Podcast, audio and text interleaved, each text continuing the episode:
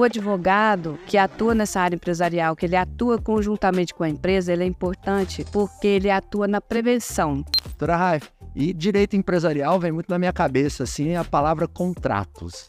O que, que você pode falar sobre contratos para nós? O contrato ele é para ser uma bússola. Eu, empresa que vendi e tô com um contrato assinado de alguém que não tem poder legal de assinar, eu tenho força para exercer esse contrato, para cobrar? Gosto de auxiliar e de estar ao lado dos meus clientes para que eles sejam protagonistas da história e das soluções deles.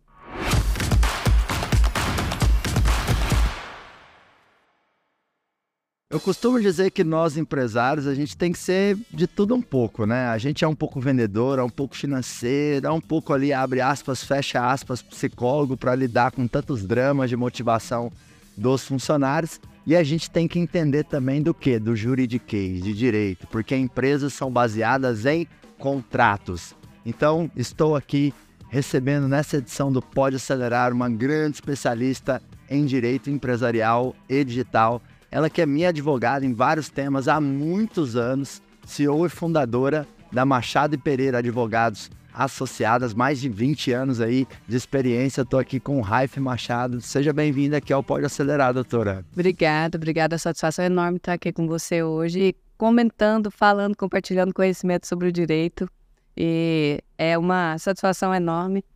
E Vamos lá, né? Vamos lá, vamos lá. Esse é um tema que às vezes os empresários fogem um pouquinho, né? E, e eu sei que dá para a gente contratar profissionais, né? Assim como nós contratamos você, mas é bom entender um pouco e ter os fundamentos para que você consiga, inclusive, trabalhar melhor a quatro mãos ali com Sim. aquele profissional, Sim. né?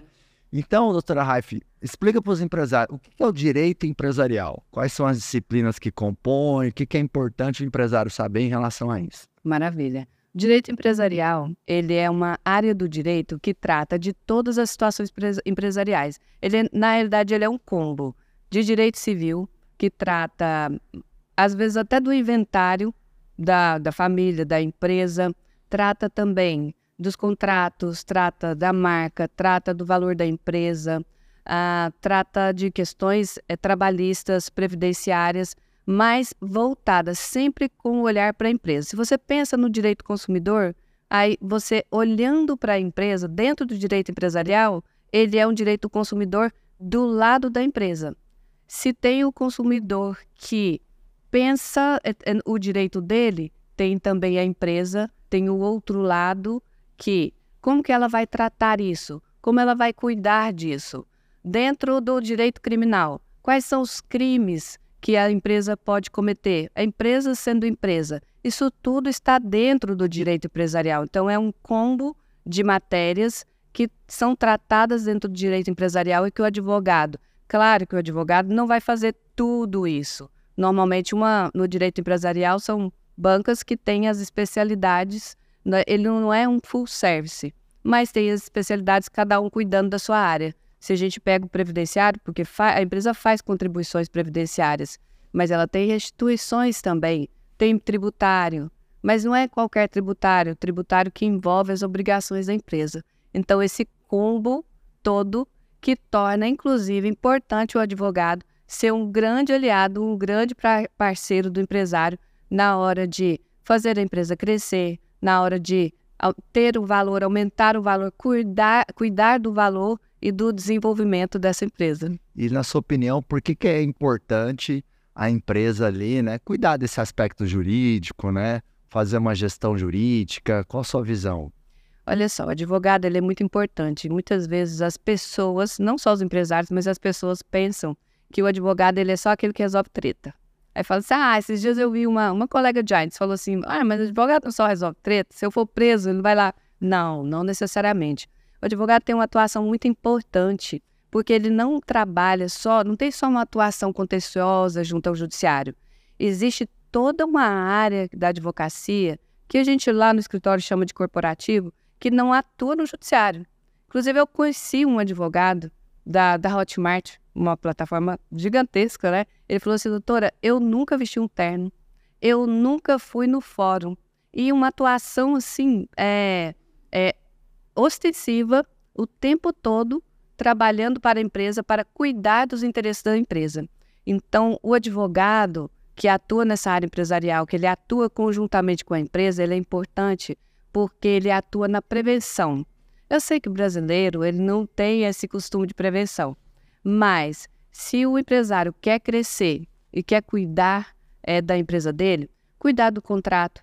Um contrato mal feito ou feito baixado da internet, ele pode gerar uma confusão. Por exemplo, um dia desse nós fizemos uma gestão de crise por conta de uma cláusula de um contrato que a, um advogado que o cliente, eh, que a pessoa que depois se tornou nosso cliente, né, é, fez e o cliente dele falou assim, olha, que história é essa? Está escrito aqui, é porque você não fez isso. Advogado que sem o bom senso, sem o tato, que às vezes nem era empresarial.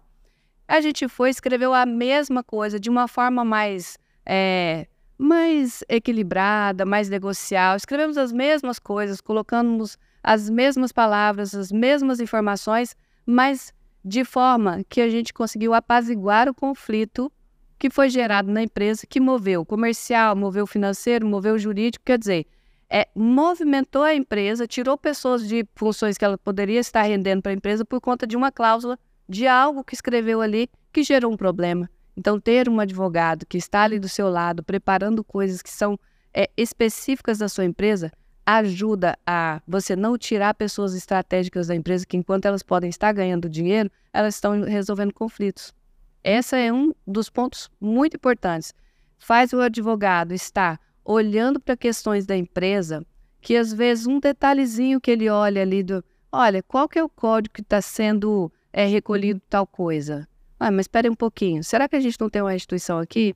A questão de INSS para quem, por exemplo, trabalha é, prestando, no seu caso, que faz eventos em vários lugares, que tem cidades que entende que o recolhimento é ali e tem outra que entende que é ali que você está, às vezes, recolhendo isso de forma duplicada não está sabendo. Porque o financeiro está lá fazendo o trabalho dele, ele não necessariamente tem esse.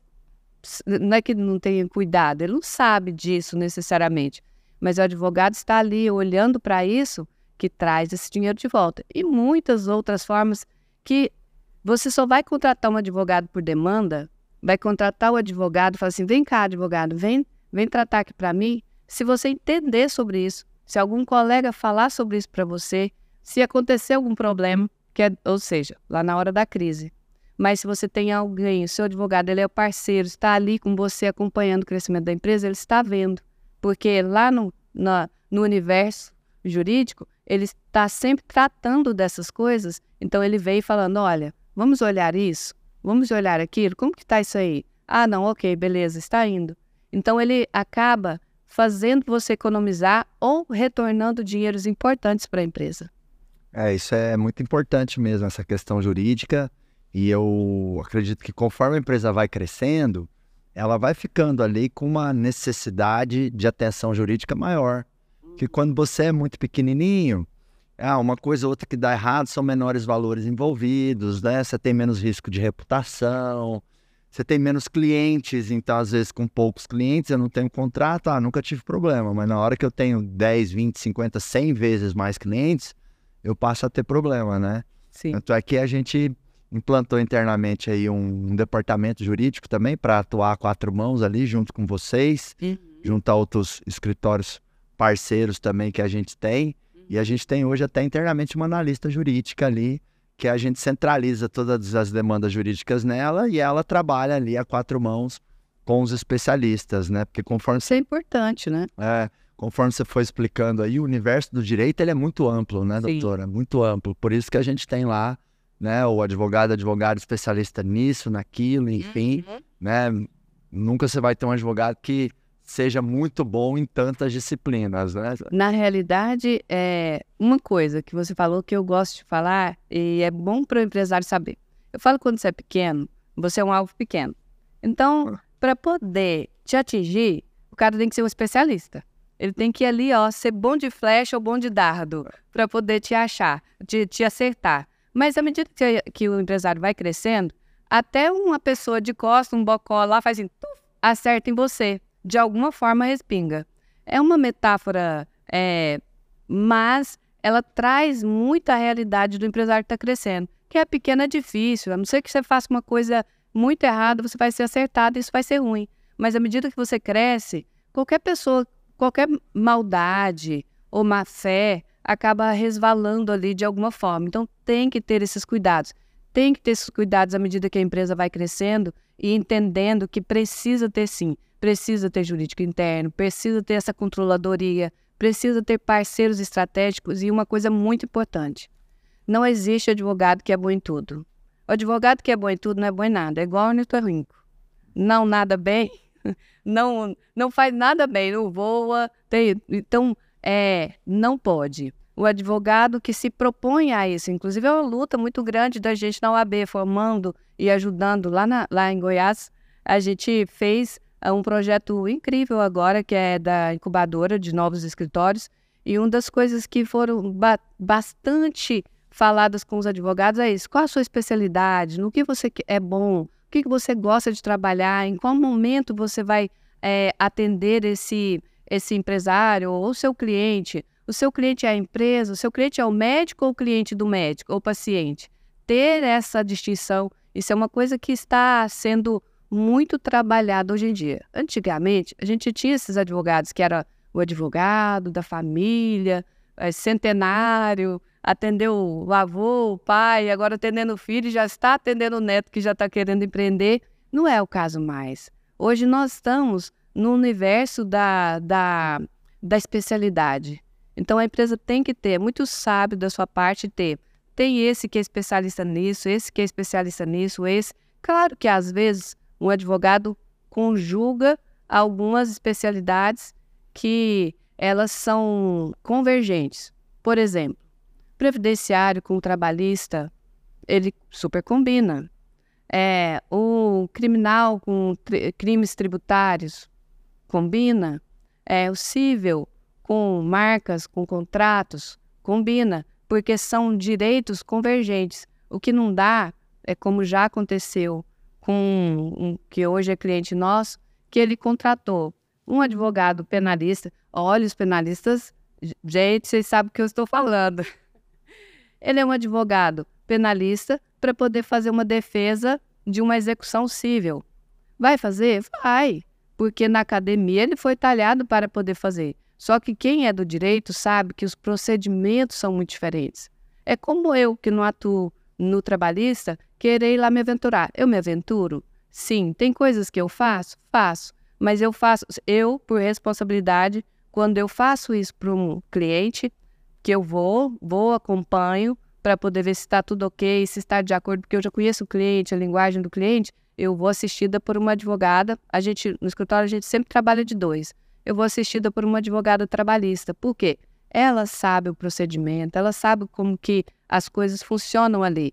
Então, você pegar um advogado numa área tão diferente para poder tratar de uma coisa tão diferente, a possibilidade de dar errado é muito grande. Então, isso que o empresário tem que saber, entender essas diferenças. Sabe? Você disse no começo, além de tudo, ainda tem que entender do juridiquês. É. É, mas não é aquele juridiquês para poder você atuar, mas é para poder você entender e fazer essa Sa coordenação. Saber co cobrar, saber fazer algumas perguntas, Isso. saber não ser um analfabeto ali, né? Que Exatamente. É, é, muito comum, às vezes, uma empresa contratar um software e nem se aprofundar um pouco naquilo. E aí, durante a implantação do software, não conseguir implementar. Por quê? Porque está um analfabeto naquilo ali, não sabe nada. Ou contratar uma consultoria financeira ou uma agência de marketing.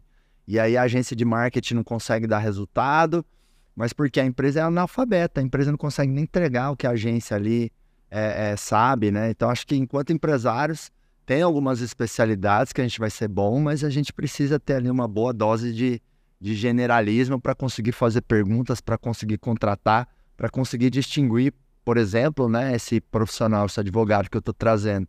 Pô, tem uma demanda jurídica que é X. Uhum. Aí eu falo para ele, você faz? Ele fala, faço. Aí você tem uma outra demanda jurídica que é Y, lá na família. Uhum. Aí você faz? Faço. Então, peraí, opa, tem que ligar uma interrogação. Né? A não ser que ele diga, não, eu tenho um parceiro que faz comigo. Uhum. Né? Então, esse é um ponto. Doutora Raif, e direito empresarial vem muito na minha cabeça, assim, a palavra contratos. Né? Quais que são os erros aí que mais acontecem das empresas em relação a, a confecção de contratos, a estabelecimento de contratos. O que, que você pode falar sobre contratos para nós? Baixar da internet. Esse é o grande erro. Esse é o grande erro. Ou pegar o modelo que funcionou para o amigo. Ele fala assim: não, eu tenho um contrato aqui, ó, maravilhoso, vou te passar aqui, ó, brother. Esse é o grande erro. Eu falo, eu, eu perguntei uma vez, é, numa mesa, no Hot City, eu perguntei é, quem estava lá, é, quem que baixava o contrato do Google? Todo mundo baixava o contrato do Google. Não é o seu contrato. Eu gosto de dizer que o contrato tem uma técnica para elaborar o contrato, que é registro das, é, das regras legais. A gente tem que cumprir a regra e olha que é bem pequeno, porque o contrato ele pode ser feito de qualquer forma. E eu gosto de fazer uma brincadeira que é o seguinte: lá no bar, você pegou o, o papel lá, o guardanapo, você escreveu um combinado. Isso vale? Vale. Mandar o WhatsApp, ó, oh, então nós combinamos tal coisa assim, assim, vale? Vale. Porque se a lei não definir forma, qualquer forma vale. Aí as pessoas falam assim, vale? E-mail vale? Vale, vale também. Porque se não tiver forma específica, como no caso de contratações de compra e venda de imóveis de determinado valor, que a lei fala que tem que ser daquela forma. Este é um caso que tem que ser da forma que a lei fala. Fora isso, pode ser de qualquer jeito e e a, a voz vale, a testemunha que participou ali daquela negociação vale. Então, eu tenho que cumprir as regras legais. Eu preciso registrar a negociação. Como eu faço um contrato ser seu, ser da sua empresa? Eu registrar o que foi negociado. Por isso que muitas vezes eu falo para o cliente: escreve com as suas palavras, do seu jeito, o que, foi negociado. Manda áudio, fala tudo o que aconteceu. Pode deixar que eu vou ver o que, que serve, o que, que importa para poder registrar dos negociados ali. De outro lado, fazer um brainstorm de problemas. Brainstorm, Raif? Sim, brainstorm de problema. Tudo que pode dar errado. É, ah, mas é porque você vai escrever isso tudo? Ou porque, nossa, você está criando. Não, é para poder ver dentro daquilo ali como eu crio cláusulas bússolas. Eu digo que o contrato ele é uma bússola para direcionar o empresário. O empresário não, para direcionar as partes. Por quê? Ele é um manual para poder ser cumprido. Se a gente não lembra nem o que a gente almoçou, nem o café da manhã que a gente tomou, como que eu vou lembrar do que eu combinei com você daqui um ano, daqui seis meses? Não, daqui um mês. A gente não lembra. Então, o contrato ele é para ser uma bússola. Tá, mas qual é o básico que tem que ter no meu contrato? O que que trata esse contrato? Já, então, eu tenho a, a, a, lembra que a bússola é uma rosa dos ventos?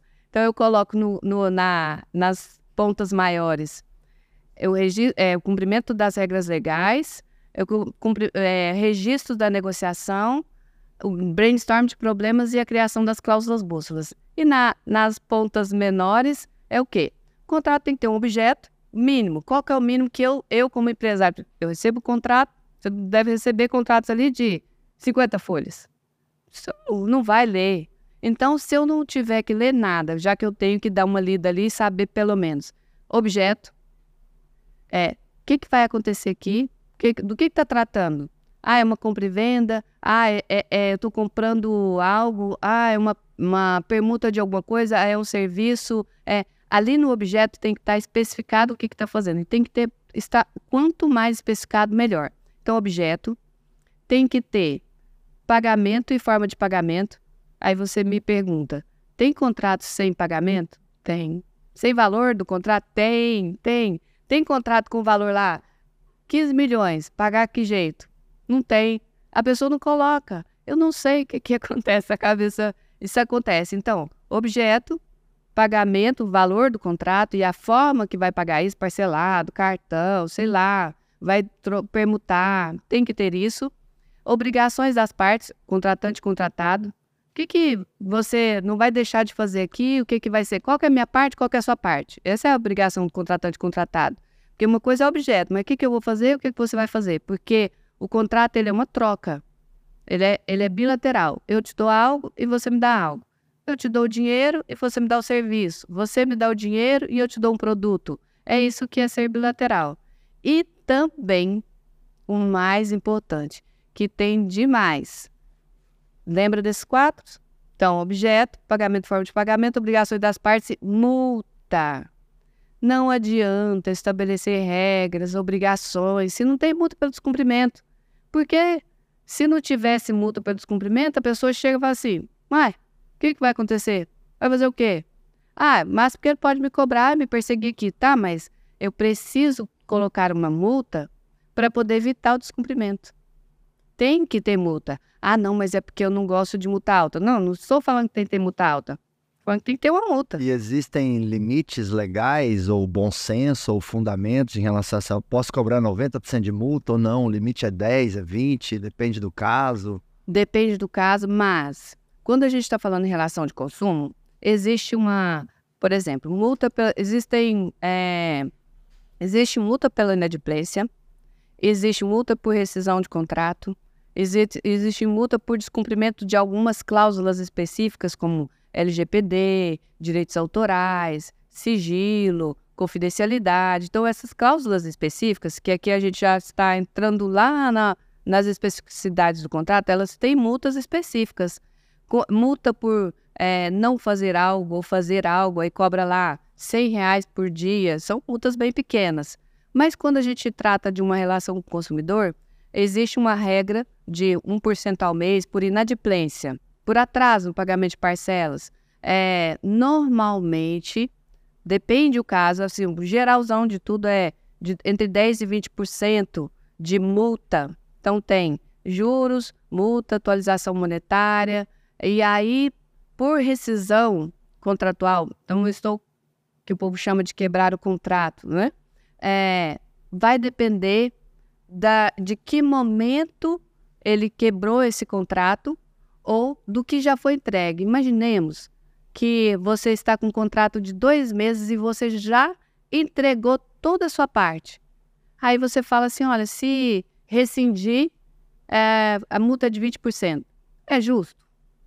De forma nenhuma. É a mesma coisa que você pegar uma caixa de fósforo, você vai lá, acende todos os fósforos e fala assim, não, não gostei. Eu quero utilizar o meu direito aí de arrependimento de sete dias. Vamos lá, arrependimento, né? Mas como assim? Se você já utilizou, já consumiu tudo, porque as pessoas falam que não pode ter multa de 100%. Que na, na realidade não é uma multa de 100%. É simplesmente o pagamento do serviço da parte que já cumpriu todo o serviço. Então, a multa, se a gente for pegar por um padrão, é uma média de de 10% a 20%, mas eu já consegui, por exemplo, no PROCON, que é o órgão de defesa do consumidor, que fosse é, aceito ali o abatimento da multa de 50%.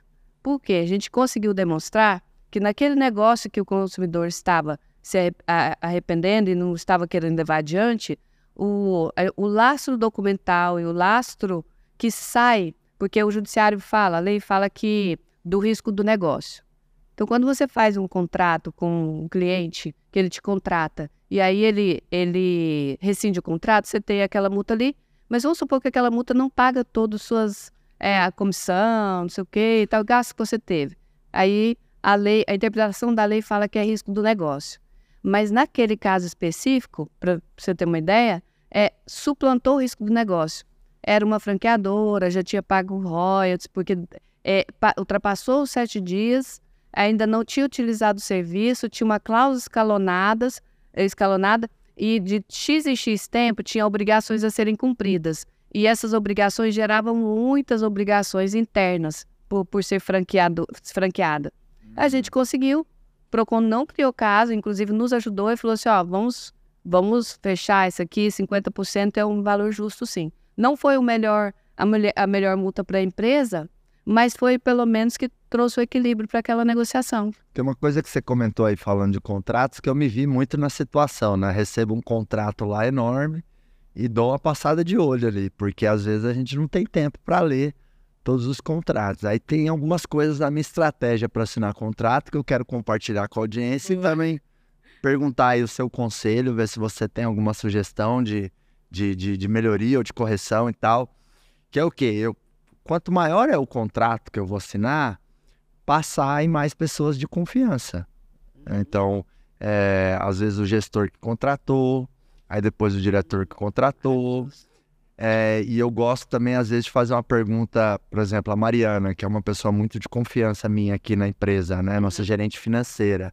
nossa tesoureira aqui, e eu vou assinar um contrato que ela viu, eu falo assim, Mariana, posso assinar? Quem vai estar tá assinando é você, não é eu não.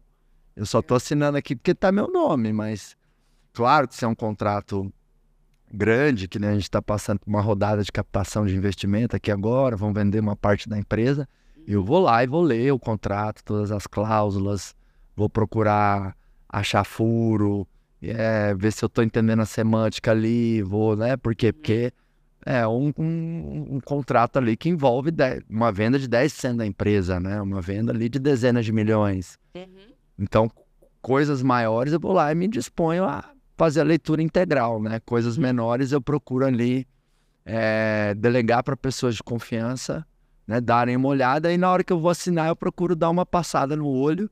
E eu gostei da sua dica, né? Se atentar ao objeto ali, né? Exato. Ao objeto e também olho também muito a questão da, da, da, da negociação, né? Valores, uhum. né? Se eu tô comprando, se o valor que eu tô pagando ali é aquilo que foi combinado, forma de pagamento. Eu gosto muito de olhar também a multa, né? Uhum. Principalmente se eu sou comprador, qual que é a multa aqui, ela tá abusiva ou não, a gente usa muito esse termo, né, para multa.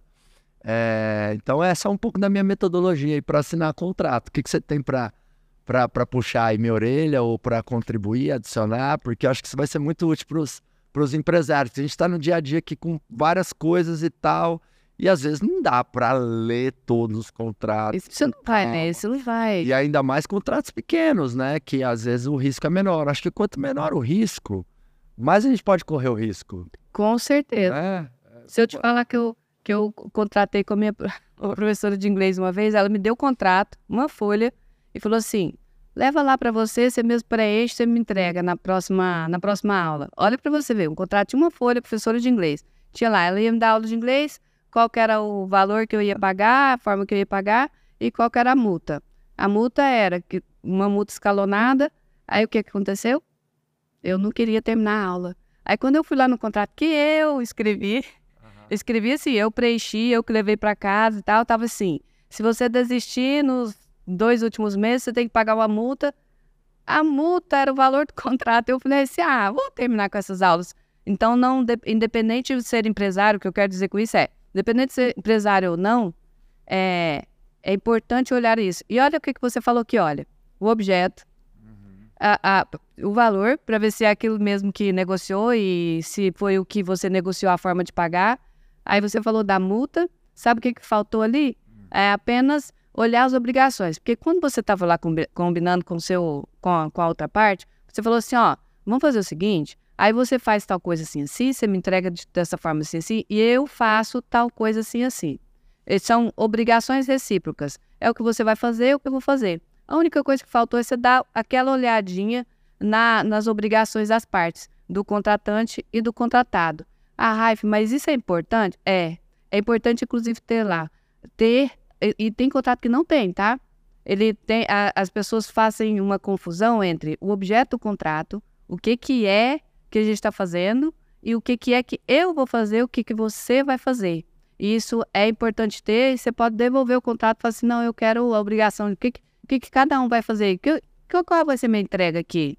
Ou minha responsabilidade é somente pagar? Tá tudo bem, se a responsabilidade for, for só pagar, então tá, já está ali escrito. Mas e a outra parte? A gente tem contratos, às vezes, que para poder gestão. É um contrato de gestão de mídias sociais. Vamos lá. Gestão de mídias sociais. O que é gestão de mídias sociais? Eu gosto muito de usar uma palavra que eu aprendi com você, de grávida, né? Palavra grávida. O que é gestão? Gestão pode ser qualquer coisa. Eu vou lá na obrigação das partes e coloco lá. É, gestão compreende-se é, isso, no mínimo, as seguintes entregas. Isso, isso, isso, isso. Não, perdão, isso é lá no objeto. É, é, para fazer a gestão, essa parte tem que fazer isso, isso, isso, tem que descontar isso, eu vou, vou é, é, reter isso, sei lá, imaginando aqui é, obrigações, coisas que foram combinadas. No contrato, a não ser que você combine algo ilegal, o resto você pode colocar lá. Eu ouço muito isso do empresário. Ah, mas eu posso escrever isso? Claro que pode. Você pode escrever o que você quiser, desde que não, se, desde que não seja ilegal. O resto, coloca lá. Então não, Ah, então não pode, então não pode escrever no contrato. Essa venda vai ser sem nota. Ou... Não, Mas você não pode. Não, não, não. Não pode que vai ser sem nota, não pode combinar que, olha, nós vamos amarrar a pessoa se ela não pagar. Não, é pode não. legal também, né? É legal também. Você vai tomar um couro se você não pagar. Exatamente. Agora, outra coisa que você falou que é muito bacana, e só, ó, só um ponto aqui, eu não tô fazendo apologia de vender sem nota, não. Porque acontece em muitas empresas, a empresa está começando tal, enfim. lá é, na Suíça, né? É, É que eles vendem sem, que eles não, não emitem nota. Ah, Ah. aqui não, aqui Aqui todo mundo emite certinho, né? certinho. Então, só fazer esse- esses parênteses ali, né, dessa, dessa brincadeira, porque a boa empresa é a empresa que conseguiu ter margem pagando todos os seus tributos, né? Sim, certeza. Às vezes é um pouco compreensível no começo ali, a empresa tá lutando para sobreviver, é pequena, né? Ela tem ali um Uhum. pouco de caixa dois. Acho que não, não dá para julgar ali, né, em algum momento inicial de vida, mas uma empresa vai crescendo, vai se amadurecendo, ela precisa emitir 100% de nota ali. Precisa. Aí tem empresário que já falou para mim assim: "Ah, mas se eu faturar tudo, se eu emitir tudo de nota, aí meu negócio não dá lucro". Não, mas então você tem que ajustar o teu modelo de negócio. Você Exatamente. não pode ficar dependendo de dar lucro porque você tá, não- tá omitindo algumas notas, Fica né? sempre trabalhando no precipício, né? Porque assim, quando a pessoa está arriscando, que já é um comportamento brasileiro, fazer sem um plano de negócio, fazer sem um planejamento, vai, só vai, né?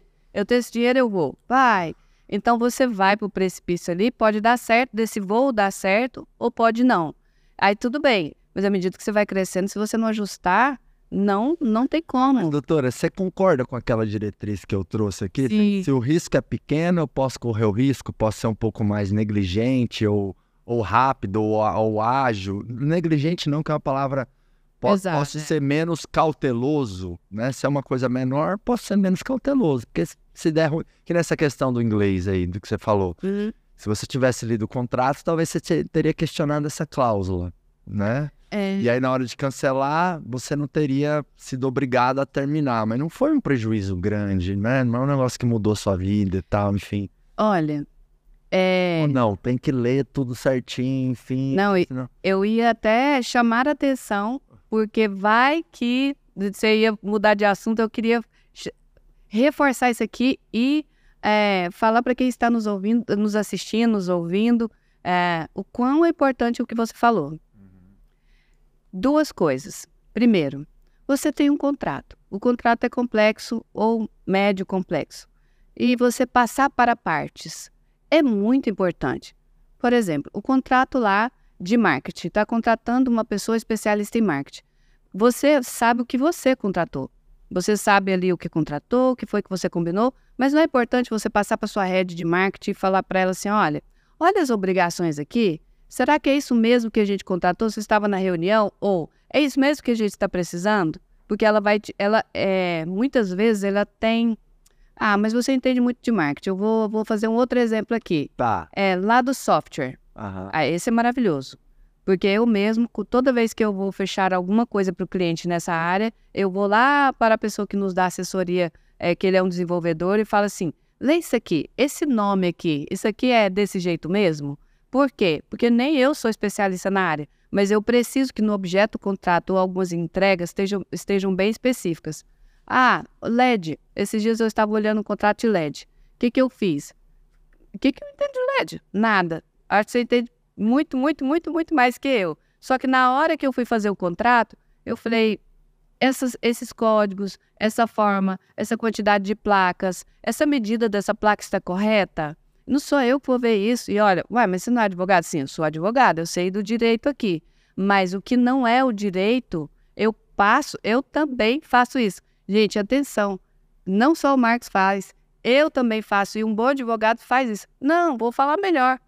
Ministros dos tribunais superiores, juízes, que pedem, às vezes, um parecer de, um, de uma autoridade naquele assunto. O que, que é a perícia num processo judicial, se não eu perguntar para um profissional, alguém que é da área, para que traga a opinião dela, porque eu não sou capaz de julgar aquilo. É isso. Você está corretíssimo em passar para as partes.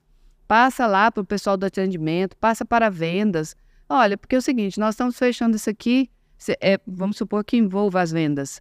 é, pega o seu diretor comercial ali ou o seu gerente comercial para poder dar uma olhada. Faz sentido para o que a gente está fazendo? O que esse contrato está tá, tá eh, falando aqui é o que nós precisamos? Parece com o que nós contratamos?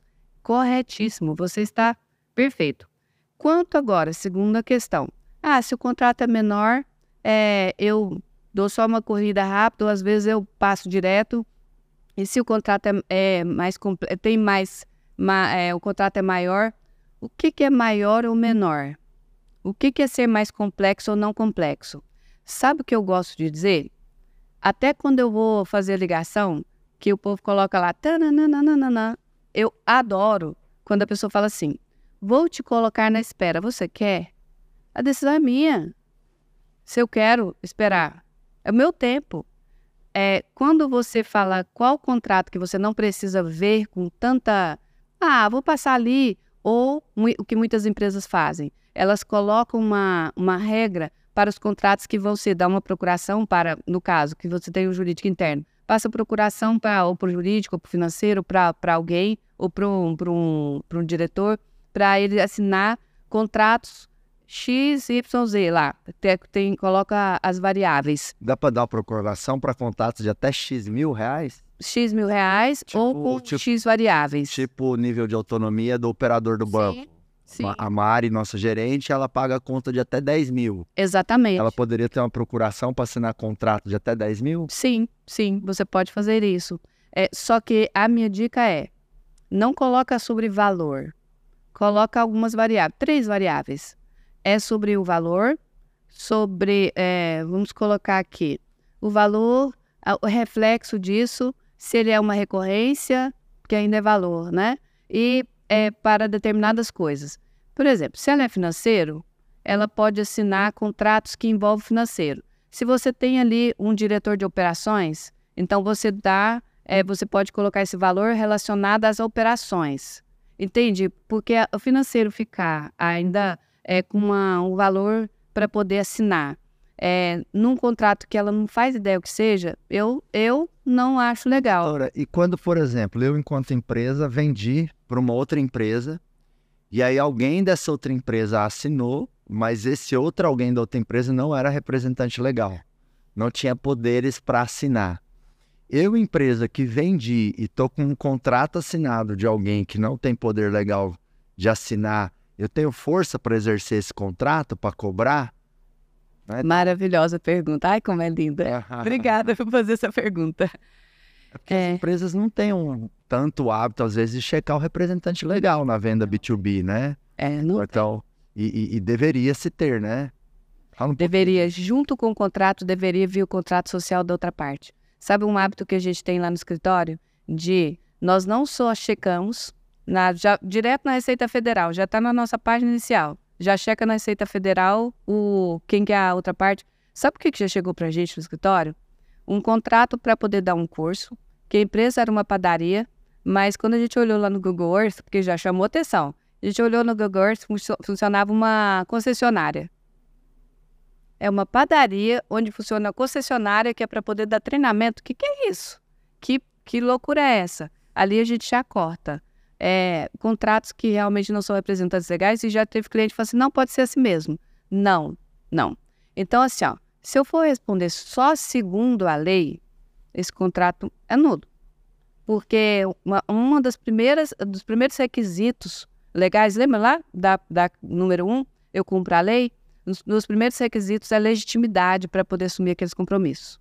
Então, quer dizer, se eu for olhar só para a lei cruamente, né, de forma fria, então esse contrato ele é, ele é nulo, de pleno direito.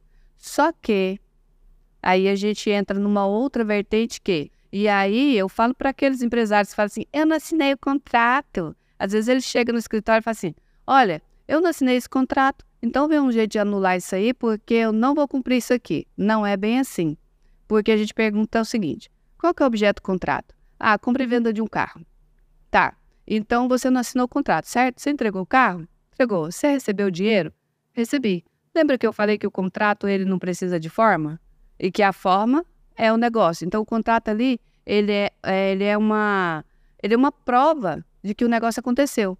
Existe um depósito na conta, existe uma entrega do carro, existe um documento que, que faz, que, que demonstra que aquilo realmente poderia o documento ter foi confeccionado, mas não foi assinado. Não foi assinado. Mas tem outras evidências que mostram que aquele negócio foi feito. Então, Exatamente. Então eu, eu tenho um amparo legal ali para, independente se eu estou no lado de comprador ou vendedor, para mostrar que aquilo de fato existiu. Exatamente, que a gente chama de indício de prova material. O que, que é essa prova material? Significa que eu tenho o carro, tenho o pagamento, tenho as pessoas se comportando como se aquele contrato fosse válido. Então, está válido. Claro que a gente tem que olhar para isso com parcimônia, porque olha, ah, então que agora não adianta mais eu não assinar? Sim, não adianta mais você não assinar, porque se você comportou como tal, pronto, já está contratado. Ah, mas eu contrato, é, eu falei que precisa dar forma para um contrato imobiliário. Eu arriscaria, não estou, não estou, é, até isso. Imagina se está fazendo uma grande compra, uma grande aquisição, e aí você não assinou, não passou a escritura. E, lembrando que, não estou falando que é o que não é, porque tem muitas variáveis que dão para discutir. Mas você está dentro da casa, existiu um pagamento, vamos colocar lá um pagamento bem alto, existiu o um pagamento. A, a lei fala que precisa existir uma forma. Mas você concorda que os indícios materiais daquilo lá estão ali todos dizendo que aquele negócio, da forma que está escrito ali, Aconteceu? Entendi. Então, é, existe todo um arcabouço para poder mostrar. É o direito líquido certo? Não. O que eu estou dizendo é que é bobagem essa história de não assinar o contrato. Sabe o que, que isso parece? Já viu antigamente, antigamente nada, né? Até hoje a pessoa fala assim, eu não te dou divórcio. Que não te dou divórcio, minha... Mas, rapaz, vai lá no, no juiz, o juiz vai, ele assina e está divorciado. Pronto, acabou. Não adianta a analogia que eu uso é essa. Assim, eu não vou, é, sabe o que, que eu, aconteceu uma vez também, numa discussão de sócios? Aí o sócio foi e rasgou o contrato social. Falou: pronto, acabou a empresa. Acabou a empresa? O fato dele ter é, rasgado o contrato? Não acabou, vai lá tirar a segunda via. Aí o, o sócio veio no escritório e assim: meu Deus, a empresa, tudo que nós fizemos foi por água abaixo. Ele rasgou, você não está entendendo, ele rasgou. Eu falei, tudo bem, a gente vai pegar uma segunda vila na junta. Então é isso. Legal. E, então, vê se eu entendi certo aqui. Quando eu não tenho um contrato assinado, o que aconteceu entre as partes, de certa forma, é um contrato. É um contrato. Claro que vai ser discutido ali, cada um do seu lado, mas Sim. o que aconteceu é um combinado ali que pode ser levado para Sim. Para a justiça. A única coisa que não tem validade são o que eu gosto de chamar de regras negativas. O que é regra negativa? Sei que no direito não é bem essa palavra, mas quando eu estou falando com empresários, estou falando com as pessoas, elas conseguem entender. Tudo que é negativo. Ah, é uma multa, ah, algumas restrições. Essas restrições, tudo que é negativo, é você não pode isso, não pode aquilo, vai pagar isso, vai fazer isso. Tudo que é negativo precisa estar escrito. Porque não, não tem pena sem prévia combinação legal é isso está escrito na Constituição. E qual que é a combinação legal no caso de um negócio? Qual que é a, o contrato? Tem uma, um jargão do direito que fala que o contrato faz lei entre as partes. Então, o contrato é uma lei escrita por você e pela pessoa que estava com você. Então, nós dois estamos negociando, nós dois estamos criando, nós dois estamos legislando para nós. Então, quando a lei, a Constituição Federal fala que não apenas sem prévia combinação legal, significa você precisa escrever no contrato todas as penalidades. Aí sim, lembra que. Aí volto lá sobre o cumprimento. Entendi. Exemplo, vendi uma geladeira, sou uma empresa de varejo para um consumidor. E aí ele diz, depois de um mês ele volta para devolver a geladeira. Eu falo, então eu vou te reter 30% que você pagou aqui. Mas essa multa não estava prevista, aí eu, aí eu não posso cobrar. Não estava previsto ou vocês não fizeram contrato? Agora, por outro lado, mesmo que não haja contrato ali, se o consumidor retirou a geladeira, me pagou a geladeira, não, ele não pode daqui um mês pegar e falar, ah, eu, eu não sabia que essa geladeira não tinha é, é, um recurso tal de fazer gelo, né? É, na realidade é Porque, é assim. Em tese ali, pô, ele viu a geladeira, ele Sim. pagou a geladeira, né? Sim. Ou, por exemplo, ai, eu. Depois de um mês da compra, ah, a geladeira não tem dispenser, eu achei que tinha. Depende. Depende também. Quando você faz uma compra presencial, entende-se que você foi lá, você conheceu aquilo que você está comprando. Então você viu, viu o copo, é preto, tá escrito, olha, eu escolhi, eu vi, realmente, ele tem, dá para colocar água, então não tá furado, então eu vi, eu conheci. Então a geladeira, eu vi tudo que tinha relacionado à geladeira e peguei e levei para minha casa. Um serviço, entende que eu fui orientado em relação ao serviço, orientado em relação ao serviço e por isso mesmo eu contratei. Agora, vamos comprar essa geladeira na internet. Aí não. Aí eu entendi, eu mesmo já aconteceu comigo. Eu comprei um produto na internet e lá na foto tava lá assim, ó. Eu pensei que essa caneca fosse desse tamanho por conta da foto. Chegou lá a canequinha de enfeite. Eu comprei um produto. No, a primeira vez que eu fiz compra de supermercado, os produtos vieram todos os produtos pequenininhos. Eu falei, não, mas aí tá ruim. Eu tenho o direito de devolver. Porque esse dispenser, essas coisas, sim. É, aí neste caso que não foi presencial, é, a pessoa tem o direito de devolver. Sete dias. Ela não pode ficar lá com o negócio eternamente. Então, independente se eu for comprador ou vendedor, se não existir um contrato, eu posso entrar ali e mover um processo em relação ao contexto se eu tiver algum embasamento. Sim, você tem que ter indícios de provas materiais, lastro documental. E quando eu falo sobre lastro documental, são as conversas no WhatsApp, porque imaginemos aqui que a pessoa fala assim: "É, mas eu não sabia que não tinha esse dispenser. Vamos voltar lá à geladeira, que não, ah, que não fazia gelo. Eu não sabia que não fazia gelo. Aí vamos ver lá na conversa do WhatsApp, eu perguntei para você: "Faz gelo?" Não, essa geladeira que você está comprando não faz gelo. Mas eu acabei de falar que eu te, te, tinha o direito de devolver? É, mas nesse caso aqui que você não quer receber a geladeira de volta e que eu perguntei que você foi ostensivo em dizer que não tinha, então não pode dizer que eu me arrependi de algo que eu escolhi. Então, eu escolhi, eu sabia, estava ali escrito que essa geladeira não tinha dispenser, aí meu direito está ali mitigado. Entendi. Doutora Raif, tem uma coisa que eu escutei dos meus avós e escutei dos meus pais e de certa forma hoje faz parte também da, do meu conjunto de crenças, né, ou das minhas premissas, que é assim, é evitar ir para a justiça, né? Claro que quando você tem direitos ou deveres que foram fortemente feridos, você está embasado, é uma opção. Mas não sei, na minha cabeça como empresário assim, eu penso que dá para evitar, eu evito. Eu, eu, porque eu não sei, eu tenho a sensação que é muito moroso. Até tem uma pergunta, né? Quanto tempo demora, às vezes, um processo? Eu sei que depende demais, mas, mas, mas sempre é, é bastante ali, né? Moroso, oneroso do ponto de vista de energia, de tempo. Claro que cada caso é um caso, eu tenho que Sim. sempre calcular ali, né? A, a relação de energia que eu coloco naquilo para entrar na justiça versus o potencial retorno ou não. Mas eu tenho um pouco dessa cabeça, assim, sabe? E, já ouvi isso de muitos empresários também sabe? Eu, eu, eu evito justiça. Vamos, uhum. vamos tentar resolver isso aqui fora dela, porque eu acho que talvez a gente vai conseguir ali um ganha-ganha melhor.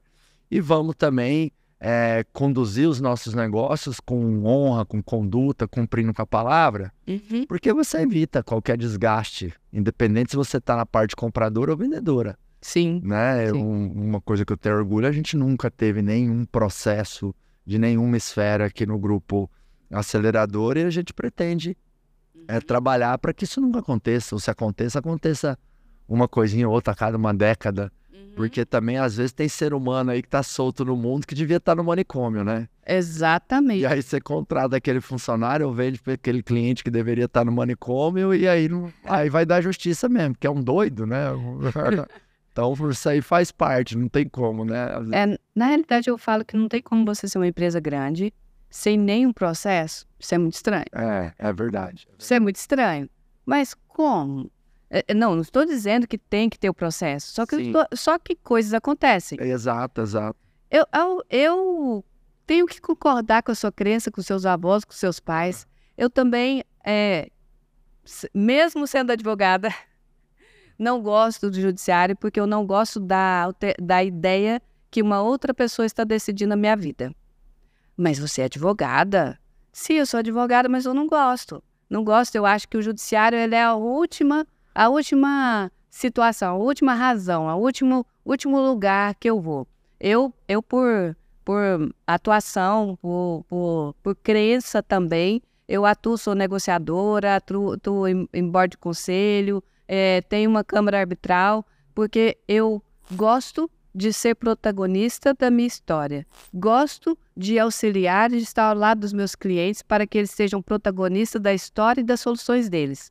Eu gosto muito de tomar as minhas decisões. E ter uma outra pessoa tomando a decisão para a sua vida é, é quando já não tem como mais. São questões também, existem questões também que a gente nunca vai conseguir transigir. Então vai ter que ser o judiciário. Aí sim, aí sim. Mas fora isso, o que, que você tem? Você tem centros de mediação, você tem centros de conciliação e arbitragem e você tem a possibilidade de gestão de conflitos dentro da empresa. Vamos falar sobre arbitragem. Ao invés de você ir para o judiciário, onde tem um juiz que trata tudo quanto é causa, se você coloca o empresário inteligente, coloca uma cláusula arbitral lá elegendo, porque todo final de contrato você elege lá, em caso de questões relacionadas a esse contrato, vai ser dirimido no Fórum de São Paulo e tal. Ao invés de você colocar isso, você vai eleger uma Câmara Arbitral que vai resolver os conflitos, inclusive grandes empresas.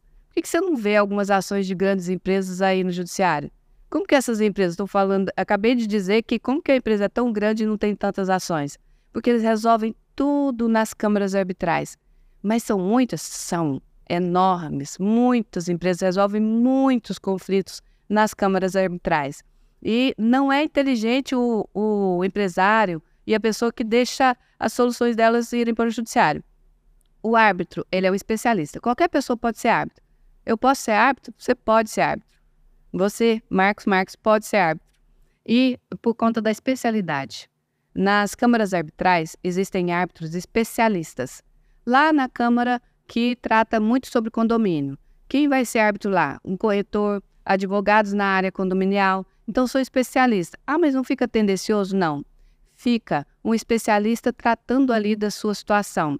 Se a gente tem uma Câmara que trata muito sobre marcas, sobre digital, sobre contratos digitais, de empresas digitais, que fala sobre tráfego, tem gente que, se você fala sobre tráfego, ele só entende uma forma de tráfego não sabe o quanto esse universo já é real na nossa vida todo dia. Aí vai lá no juiz que nunca nem viu falar sobre isso. Quando você leva para a Câmara Arbitral, você traz um árbitro que sabe essa linguagem, sabe o valor de uma marca, sabe a importância de um contrato, de, de, uma, de um social media, de um gestor de tráfego, que dando, voltando para esse exemplo. Sigilo. É, os contratos, as, as ações nas câmaras arbitrais são sigilosos não, não tem princípio da publicidade. Hoje, eu, eu, como advogada, que nós temos o nosso login e senha, é, qualquer, na realidade, dizer que é público. Tem muitas partes dos processos são públicos. E se você for lá no fórum, hoje, porque não tem, quase não tem processos físicos, mas eu, como advogada, consigo acessar, a não ser processo segredo de justiça, eu consigo acessar todos os processos, documentos, informações, consigo acessar tudo. Na Câmara Arbitral, é sigiloso. E outra coisa, você falou sobre prazo no judiciário, né? Juizado, que as pessoas chamam de pequenas causas, que são os juizados especiais cíveis. Fonte do CNJ, no mínimo três anos. Eu falo que o relógio do judiciário toca numa velocidade diferente do nosso relógio. A gente quer as coisas para ontem, mas um ontem, assim, no máximo uma semana. O judiciário para três anos, você está com sorte.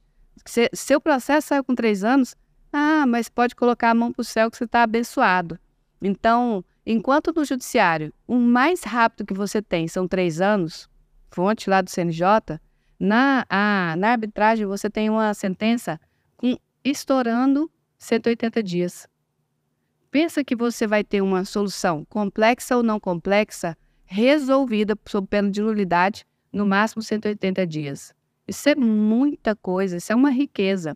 Então, é, as câmaras arbitrais, elas são muito inteligentes, é uma solução muito sábia para um empresário inteligente. E pode ser utilizado a cláusula de câmara arbitral em todo e qualquer contrato ali todo da empresa? Todo e qualquer contrato. Todo e qualquer contrato. Sim, a, as câmaras arbitrais são empresas privadas criadas por lei, com força legal, com, com respeito legal, é, com fundamento na lei e que elas resolvem é, direitos disponíveis. O que, que é um direito? Vou falar o que não é disponível: criminal, trabalhista, causas de família. O resto, tudo que é direito disponível pode ser tratado nas câmaras arbitrais. Aí, quando a gente fala sobre contrato, todos. Mas a câmara arbitral ela tem uma força do judiciário no sentido Sim. ela vai analisar o contrato e falar não fulano tá devendo para Beltrano mas Sim. 600 mil reais Sim. e vem uma ordem judicial e tem que pagar Sim. A, a sentença, inclusive se o juiz tem uma cláusula arbitral, aí você vai assim, ah, não quero saber não, vou lá pro judiciário, deixa esse povo bobo aí. Aí você pega e vai lá pro judiciário.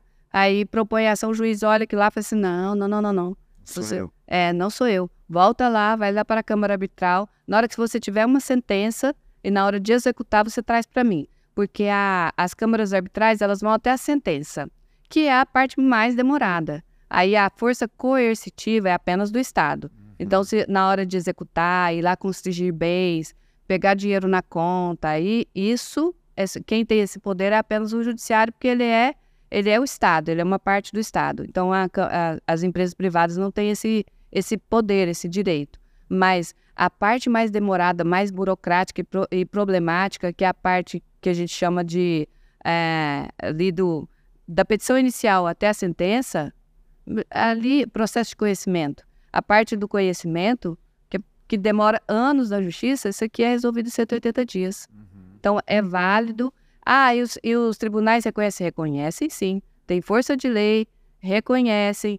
E, e tanto é que eu te dei esse exemplo aqui, que se o juiz recebe, ele manda de volta. Não, você vai resolver lá. legal doutora Raif é, o que, que você tem de mensagem final né para os empresários sobre essa questão jurídica a importância jurídica e eu convidei você para falar aqui disso porque realmente conforme a empresa vai se estruturando esse é um ponto de atenção importantíssimo né eu já tomei alguns nabos aí na minha vida quem nunca né Quem nunca? Quem nunca, né? Às vezes ali um contrato de aluguel, você esquece um detalhe, um contrato de, de enfim, de um prestador de serviço, de um software, é, e é um ponto de atenção, né?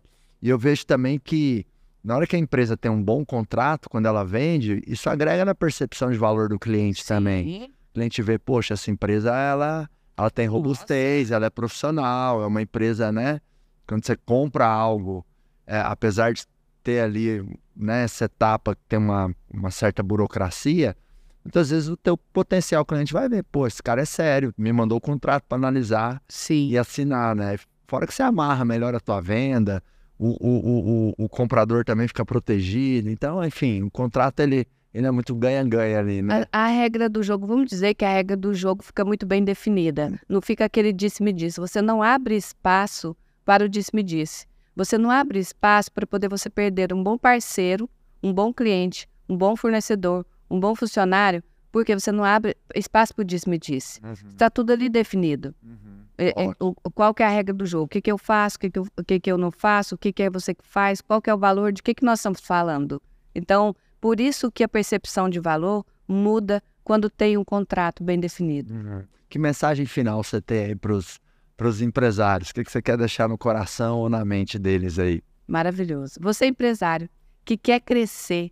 É impossível você crescer, se sustentar sem auxílio de um jurídico ali do seu lado, um parceiro estratégico de trabalho, um parceiro estratégico de crescimento. Sabe por quê? Só em 2023, mais de 700 mil empresas, mais de 30% das empresas que fecharam as portas, fecharam sabe por quê? Problemas societários, contratos mal elaborados e falta de distintibilidade, falta de posicionamento da marca. Então, quer dizer que essa elaboração de contratos, essa questão contratual, é sim uma causa de fechamento de portas de empresas. Então, se você quer continuar crescendo, ah, eu já vivi até hoje. Não, se você quer continuar crescendo, você vai crescer com esse parceiro estratégico. Ah, mas advogado é muito chato. Vou te contar uma novidade. Com esse tanto de é, inteligência artificial, é, essa tecnologia, esse mundo bem singular que nós estamos vivendo hoje, está abrindo portas e está trazendo para o mercado um advogado que ele não tinha um lugar. Muitos já estão aí, mas tinha muitos advogados que não tinham um lugar porque ele achava que para poder ele ser advogado ser reconhecido como advogado, ele precisava estar lá batendo na porta do judiciário, levando algo do cliente. Então está abrindo um espaço muito grande para esse advogado, que ele é negociador, que ele é um advogado ali, controller, que ele é um advogado de, de parceiro. Os advogados hoje estão nos bordes dos conselhos, advogado que tem especialidade ali é, em marketing, então ele é um parceiro nesse momento. Então, está é, absorvendo, trazendo de volta uma gama de advogados com talentos muito fortes para poder ajudar o empresário no crescimento. Então, esquece esse negócio que o advogado é só aquele para a hora que tem um problema, porque tem muito advogado aí no mercado que é o seu parceiro, é o parceiro que você precisava. Não estou falando do seu sócio, não.